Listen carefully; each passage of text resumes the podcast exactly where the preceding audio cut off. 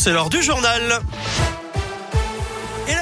En Auvergne, c'est avec Colin Cotte. Salut Colin. Salut Eric, salut à tous. À la une aujourd'hui, le ministre de la Santé avait averti il y a quelques jours la découverte du premier cas du variant Omicron n'est qu'une question d'heure en France.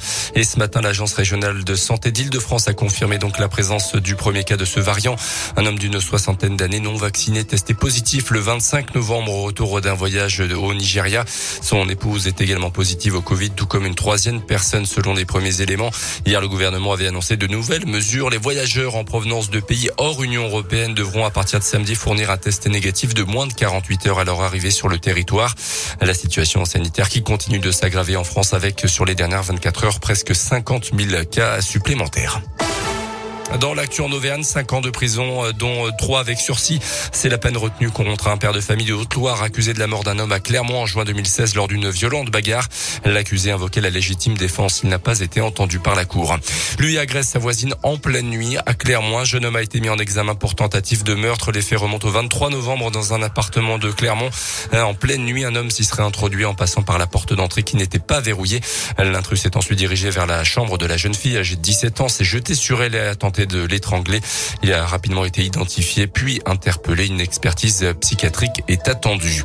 Un produit raffiné désormais accessible aux plus modestes. Les banques alimentaires des 12 départements de la région vont distribuer près de 9000 poulets de Bresse surgelés à leurs bénéficiaires à l'occasion des fêtes de fin d'année. Une opération financée par la région Vergne-Rhône-Alpes qui a souhaité aider ainsi les producteurs de volailles de Bresse touchés par la crise sanitaire pour écouler leur stock, mais aussi donner la possibilité aux familles en situation de précarité de manger un produit d'appellation d'origine protégée.